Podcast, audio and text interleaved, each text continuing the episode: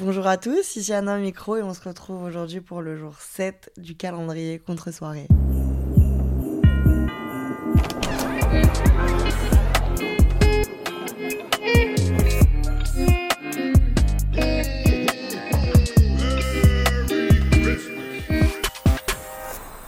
Amigos, hola, ¿cómo está?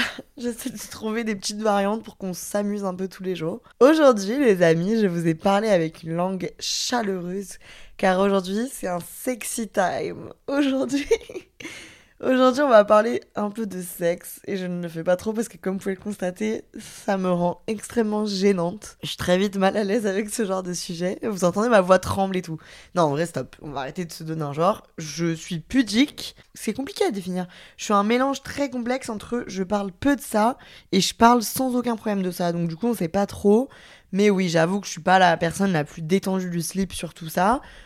Voilà donc pourquoi je ne vais pas vous faire un tutoriel sur euh, comment sur comment faire un tas de choses, mais je vais par contre faire ce que je fais bien, c'est-à-dire parler de mon vécu pour débloquer un sujet. J'ai reçu un message il y a pas longtemps d'une d'entre vous qui me disait qu'elle aimerait que je parle de la sexualité en tant que femme, de ce qui nous est imposé, ce qui nous est reproché. Et du coup, je vais le faire à la fin de l'épisode. Et pour amener ce sujet-là, on va parler de la première fois, de la toute première fois, toute, toute première fois. Franchement, avec le calendrier, je commence à faire de la concu alors sur euh, la musique. Je trouve que ma voix se place superbement bien. Donc voilà, vous l'aurez compris, aujourd'hui, on va parler de la première fois au lit, bien entendu. J'ai l'impression d'être une journaliste euh, gala. Non mais aujourd'hui, voilà, on va parler de sexe, mais soft. On va parler de surtout ce qu'on ressent au moment de faire sa première fois, comment ça arrive, comment ça n'arrive pas, moi comment ça s'est passé pour moi, et qu'est-ce qui se passe bah, par la suite quoi. Et puis alors Dieu seul sait qu'il se passe un tas de choses et pas que des choses bien. Donc commençons sur euh, les injonctions sur la première fois. Qu'est-ce que c'est? En gros, euh, en tant que jeune fille, je ressentais le fait que euh, il y avait beaucoup de pression autour de ce sujet. Et dans mes souvenirs au lycée, c'était vraiment le sujet. À savoir que dans mon entourage et pour mon histoire, il y avait beaucoup de jugements sur ce sujet-là.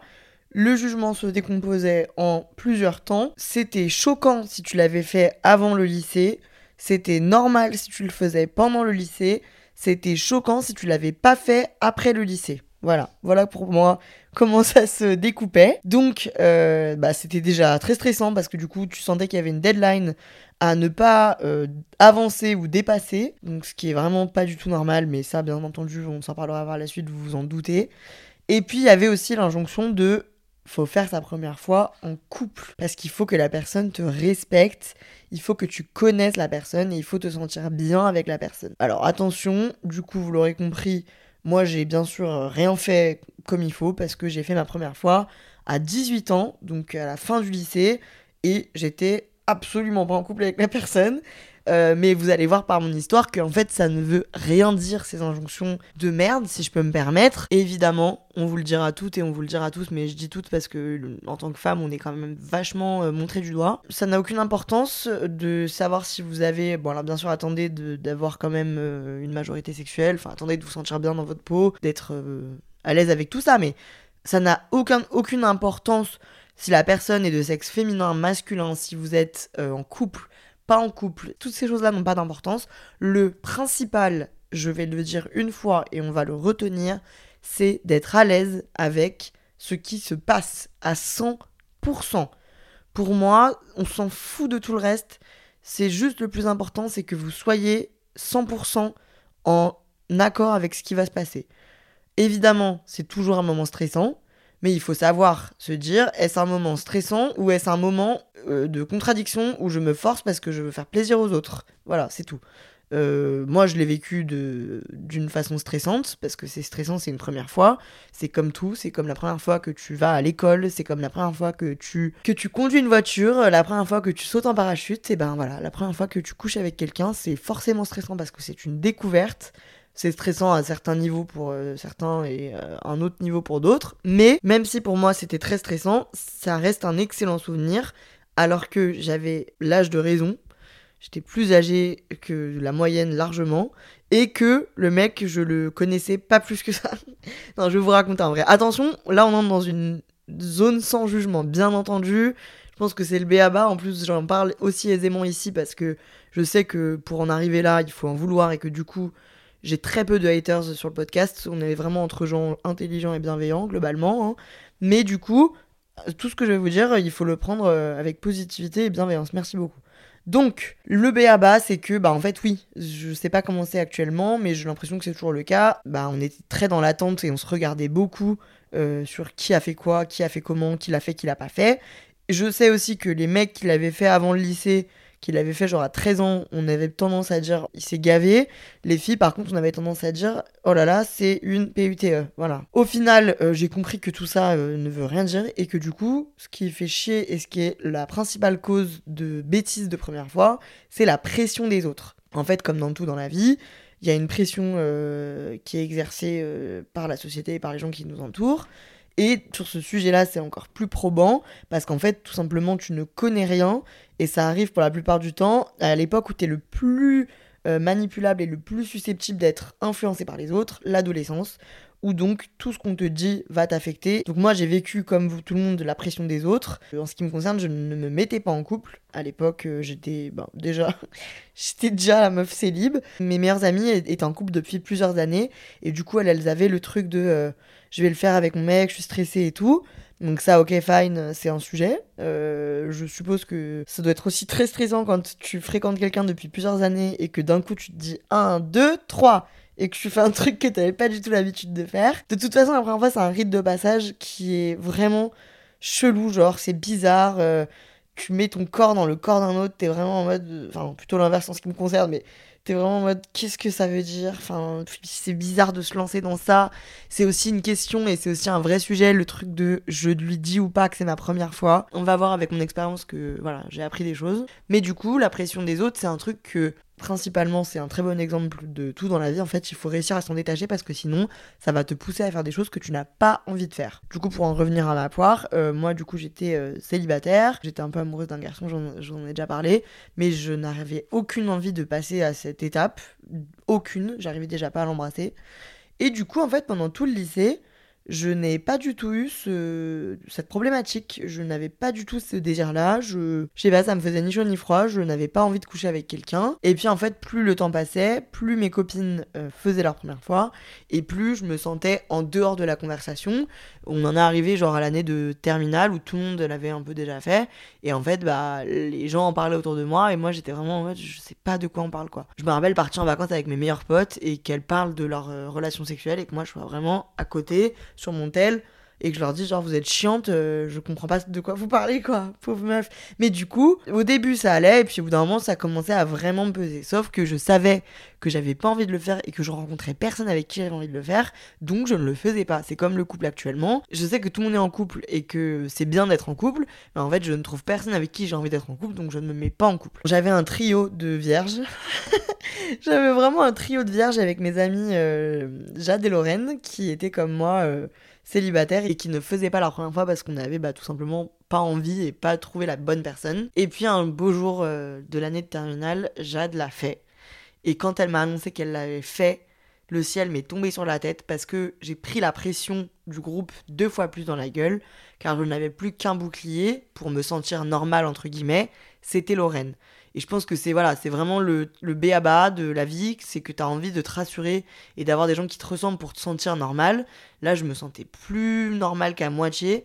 Et j'étais en mode, est-ce que je suis vraiment en train de, périmer? Genre, est-ce que le temps passe? Et si je ne le fais pas, je vais devenir une vieille fille et, et croupir dans un trou, quoi. Donc, le temps a passé. Je n'ai toujours pas rencontré la bonne personne avec qui j'avais envie de le faire. Il y a eu euh, cet été-là, donc l'été de mes 18 ans. Ma dernière amie qui, qui était dans la team vierge est partie en vacances et est revenue en disant, bon, bah, je ne suis plus dans la team. Et du coup, je me suis retrouvée l'été de mes 18 ans à me dire, ok, j'ai le bandeau sur la tête, j'ai le, c'est écrit sur mon front, je suis la dernière vierge du clan.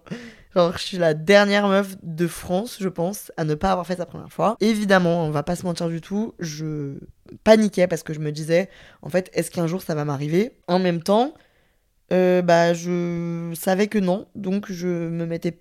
Enfin, je, je me forçais pas à le faire. À l'époque, je voyais un type.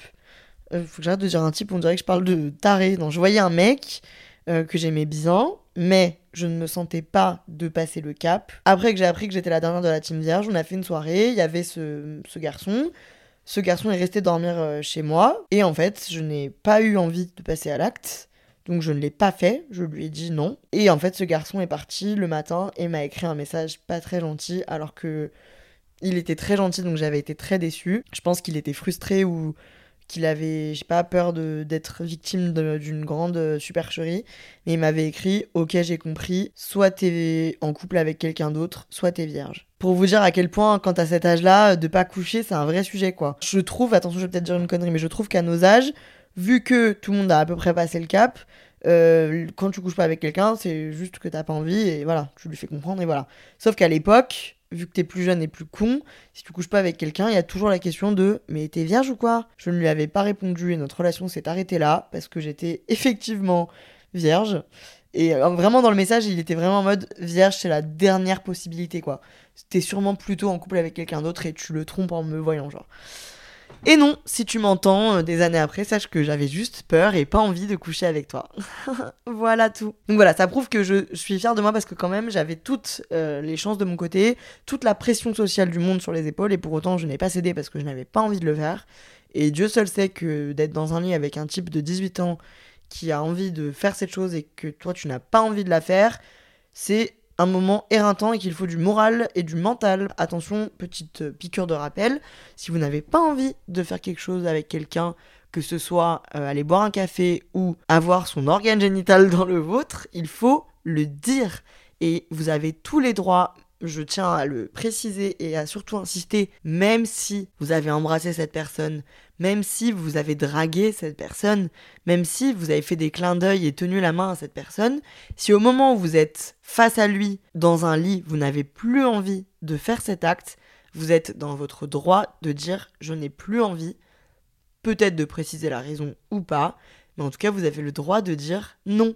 Et j'ai entendu récemment de la bouche d'une femme, euh, si tu l'as chauffée et que tu dis non, t'as cherché la merde, madame, je vous conseillerais de la fermer. C'est faux, c'est absolument faux.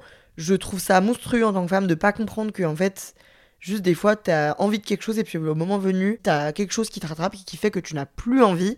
Et encore une fois, l'homme avec qui tu vas peut-être coucher ne te rémunère pas, tu n'as pas signé de contrat avec lui, il ne va pas payer tes factures à la fin, à part si c'est ton métier, bien sûr, mais du coup, c'est totalement ton droit de dire non, je ne veux plus, et de ne pas le faire. Personne ne portera plainte contre toi parce que c'est dans ton droit, et c'est le respect de la personne, c'est le principal. Je sais que je, en tant que jeune fille, c'est possible d'être coincé dans une situation où, face à un homme, tu n'oses pas dire que tu n'as plus envie, mais j'aimerais, s'il vous plaît, si ma voix peut aider à 1%, le jour où ça vous arrive, n'ayez pas peur de le dire et n'ayez surtout pas honte. Rappel, chacun fait ce qu'il veut, chacun fait ce qui lui plaît. Si t'as pas envie, t'as un mot à dire, c'est non, et t'as pas à avoir honte de le dire. Et il y a aucune raison qui fera que t'auras pas le droit de le dire. Voilà. Donc, euh, ce type sort de ma vie, au revoir, merci. Et puis, en fait, je pars en vacances avec mes parents. Attention, la story time, elle est pimentée. hein. Franchement, euh, j'espère que ma mère a éteint le poste de radio parce que voilà, c'est. Puis mes parents vont être bien dans l'embarras. Je pars en vacances avec toute ma famille, en Crète, dans un club de vacances. Et je sais que du coup, dans ce club de vacances, il y aura euh, bah, plein d'autres gens de potentiellement plus ou moins mon âge. Et puis qu'il y aura euh, bah, voilà, plein de gens, quoi. Mais moi, je pars en mode non, j'ai envie de me concentrer sur ma famille. Cette année, je ne vais pas aller au club ado parce que j'ai 18 ans, je ne suis plus une ado. Je vous ai raconté dans le dernier podcast que euh, ma première cuite, c'était dans un club ado de club de vacances en Corse. Voilà, là, je me suis dit, c'est bon, ça fait 3 ans que je me la colle tout l'été avec mes potes de vacances et que je calcule pas mes parents. Cette année, je reste avec mes vieux parents, je m'amuse avec eux et puis tout le monde au lit à 21h. C'était sans compter le premier jour où je croise par hasard une amie euh, que je m'étais faite en vacances euh, quelques années auparavant. C'est une meuf que j'adore, j'ai perdu un peu de vue, mais je m'entendais trop bien avec elle. Et du coup, l'enfer de, de la fiesta est relancé. Et puis après avoir croisé cette personne, je croise surtout une autre personne avec un t-shirt de Géo et un regard de braise. On va l'appeler Célestin. Je croise le regard de Célestin. Et j'ai envie de quitter cette terre. Voilà, je tombe immédiatement sous le charme. Euh, moi, je marche beaucoup comme ça. Il y a des mecs très beaux, des mecs pas très beaux. Bref, il y a plein de types qui pourraient passer devant moi je capterai rien et il y a un truc dans le regard de un mec qui va me faire péter un plomb.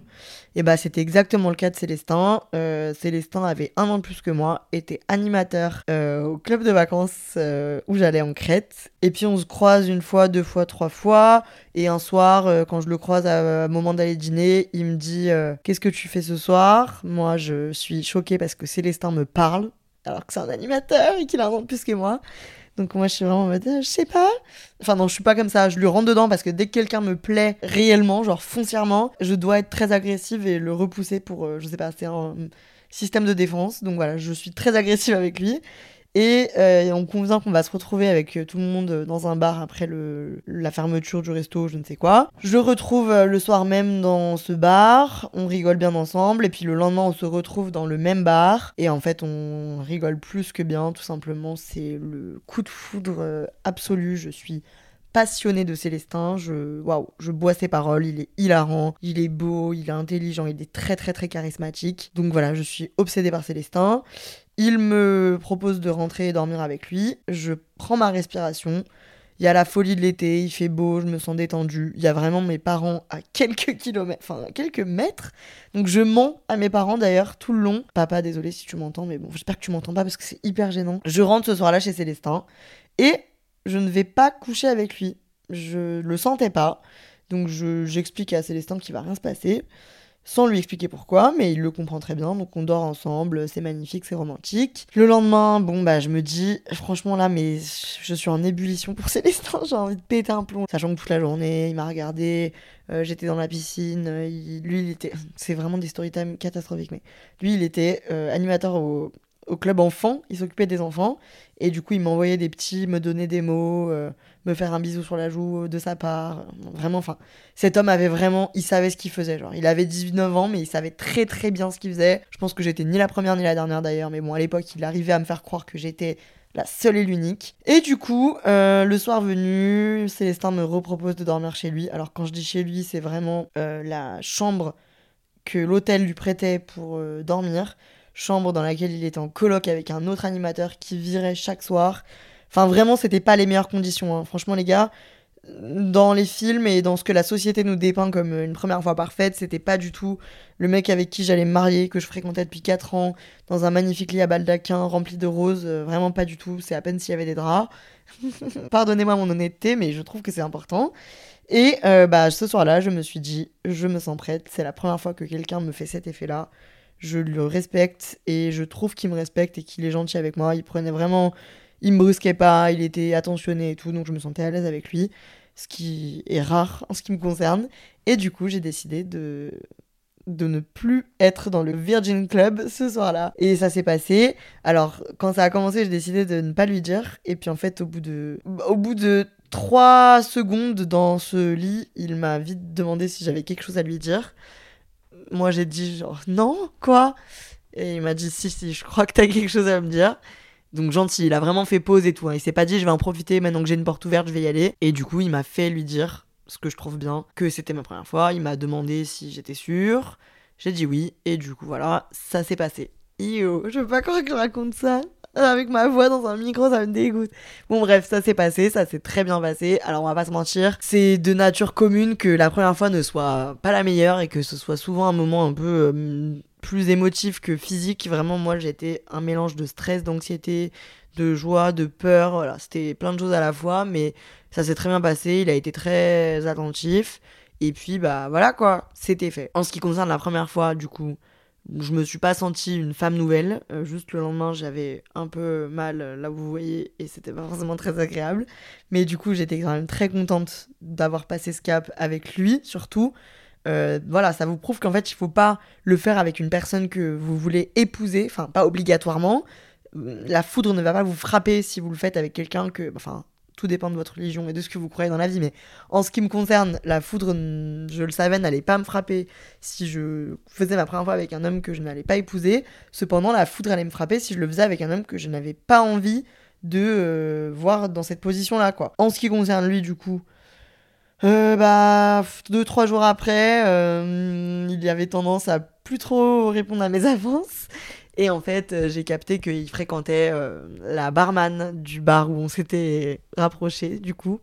Donc, c'était en fait évidemment un mec de 19 ans, animateur de club de vacances en Crète. Donc, Évidemment que ses intentions, enfin en tout cas en ce qui me concerne, ça aurait été improbable parce que je sais que ça existe ce genre d'histoire où la meuf est en mode j'ai rencontré mon mec, c'était le créateur de Tinder et quand il m'a vu, il a tout changé et il est devenu fou amoureux de moi et n'a plus jamais parlé d'une autre fille. Bon, moi ça m'arrive pas ce genre de choses donc évidemment Célestin euh, n'est pas venu me dire au revoir. Ça, c'est le plus grand drame de ma vie. Ça rentre dans ce que je vous racontais sur l'ego, euh, le fait que j'ai pas d'ego. Le jour du départ, euh, on avait le bus pour aller à l'aéroport à 7h du matin. J'ai passé la nuit à attendre qu'il me rejoigne. Il ne m'a jamais rejoint. J'ai pleuré sur le parvis de l'hôtel toute la nuit. Au moment de prendre le bus, euh, il n'était pas là, en me disant toutes les 10 minutes qu'il allait arriver, il n'est jamais arrivé. Et quand le bus a pris le troisième virage après l'hôtel, il m'a écrit Je viens d'arriver, tu n'es plus là tu vas me manquer, merci pour tout, on se revoit très vite. Célestin, fuck you, si tu crois que j'avais pas compris que t'avais fait exprès, va te faire foutre. Bon, sauf que je lui ai pas dit va te faire foutre très longtemps parce qu'au final, du coup, là où je n'ai pas d'ego, c'est que deux mois après, Célestin rentré en France et m'a écrit Je suis de passage à Lyon potentiellement, est-ce que tu serais intéressé pour m'héberger J'ai bien entendu répondu oui. Célestin a passé une semaine chez moi, c'était génialissime. Et puis après, bon, bah, nos chemins se sont éloignés et je ne, je ne l'ai plus revu, mais je lui ai reparlé plein de fois. Et voilà, donc du coup, bon, encore un homme pas forcément hyper euh, bah, dans ma ligne de, de vie de couple. Hein. Voilà, encore un homme avec qui je ne suis pas sortie. Mais en tout cas, il me laisse un souvenir heureux. Et je suis très contente d'avoir fait ça avec lui. Et bah, même si euh, je ne me suis pas euh, paxée, j'ai pas eu d'enfant avec ce type, ça reste un bon souvenir parce que sur le moment, il a été au top et euh, bah, c'est le principal. Donc ça nous emmène sur la conclusion de cet épisode euh, qui est le regard des autres sur la sexualité et surtout sur la sexualité des femmes, vraiment. C'est valable pour la première fois mais c'est valable pour toutes les autres fois et pour tout le reste de la vie. J'avais une pression énorme sur mes épaules pour le faire avant d'avoir 18 ans et de passer en études sup parce que je savais que j'allais faire des picolos et des trucs euh, et machin et que j'allais être la seule qui l'avait pas fait. Et j'ai eu des copines qui l'avaient pas fait euh, pendant leur étude sup. Et chaque fois c'était un moment de gêne de dire bah moi euh, non je suis encore vierge et machin. Et du coup ça c'était super grave. Et je trouve ça nul qu'on mette autant la pression aux gens. Et à la fois on mettait aussi la pression pour que le mec avec qui je le fasse soit l'homme de ma vie.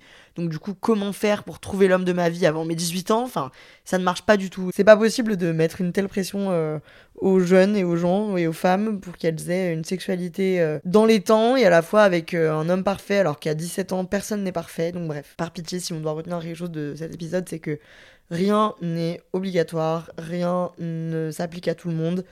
Euh, si vous avez fait votre première fois à 16 ans et que vous êtes marié avec ce monsieur, bravo, c'est top. Si vous avez fait votre première fois à 14 ans et que vous n'avez plus jamais revu ce type, bravo, c'est top. Si vous avez fait pas votre première fois, si vous ne l'avez toujours pas fait et que vous avez 30 ans, bravo, c'est top du moment que du moment que vous n'avez rien fait que vous n'aviez pas envie de faire. Voilà, c'est tout, c'est le principal. Et ça marche aussi en fait pour le reste de la sexualité, euh, ce que moi j'ai appliqué à ma sexualité. J'avoue, j'ai des moments où j'ai un peu perdu les pieds, mais je ne, je n'ai jamais écouté la pression des ploucs qui utilisent euh, notamment l'expression gravissime de euh, une clé qui ouvre plusieurs serrures, c'est une bonne clé, une serrure qui se fait par plusieurs clés, c'est une serrure inutile. Euh, allô, le monde. Alors, si vous n'aviez pas compris, la serrure est le, la métaphore du vagin et la clé est la métaphore du pénis. Je veux pas croire que j'ai dit ce mot. Voilà, vous voyez à quel point j'ai 14 ans et demi et à la fois 25 ans. Bref. Euh, j'en veux pas de ta clé toute naze. Merci, garde ta clé pour toi. Si tu penses comme ça, je ne veux pas avoir ta clé. Ça ira, merci. C'est ridicule, ça ne veut rien dire. Votre clé, dans ce cas-là, est rouillée car elle a ouvert trop de portes et elle va nous refiler le tétanos. Donc on s'en passera. Enfin bref, du coup, euh, voilà, je n'ai jamais écouté ces, ces pitreries-là. J'ai toujours fait ce que j'avais envie de faire quand j'avais envie de le faire. Et puis en vieillissant, j'ai entendu euh, de plus en plus de conneries et ces conneries sont rentrées dans ma tête des fois. Le principal en fait, et puis comme pour tout, hein, on s'y retrouve, c'est qu'en fait il faut juste laisser les gens vivre. Et donc il faut laisser les femmes avoir la sexualité qu'elles ont envie d'avoir qui a sonné votre cloche?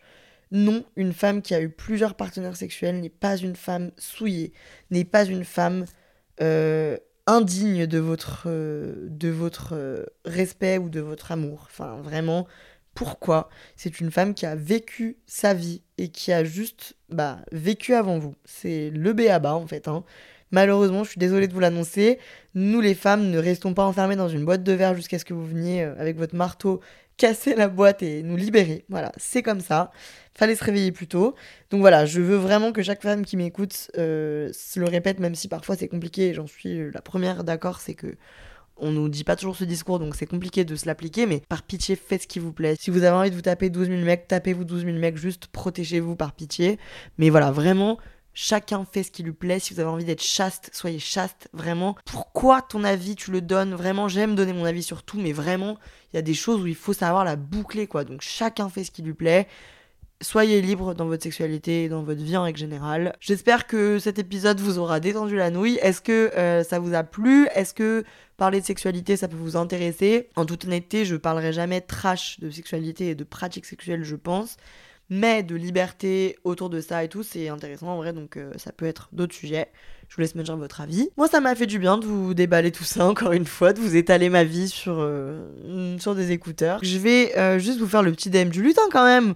On va pas clôturer tout ça sans parler du lutin du jour. Le lutin du jour s'appelle Léo et il fait un message pour ses potes Zérine et Juliette qu'il a rencontré en études sup. Euh, ils ont fini leurs études et du coup ils sont plus dans la même ville. Mais du coup les filles, Léo vous fait un bisou, il pense à vous et il voulait vous le faire passer sur ce podcast. Donc c'est chose faite. Voilà les amis, c'était l'épisode d'aujourd'hui. Je vous fais plein de gros bisous. Sortez couverts, mais surtout sortez comme vous voulez et quand vous le voulez. J'espère que vous aurez compris la métaphore. C'était tout pour cette toute première fois, toute, toute première fois. Allez, bye, que ciao.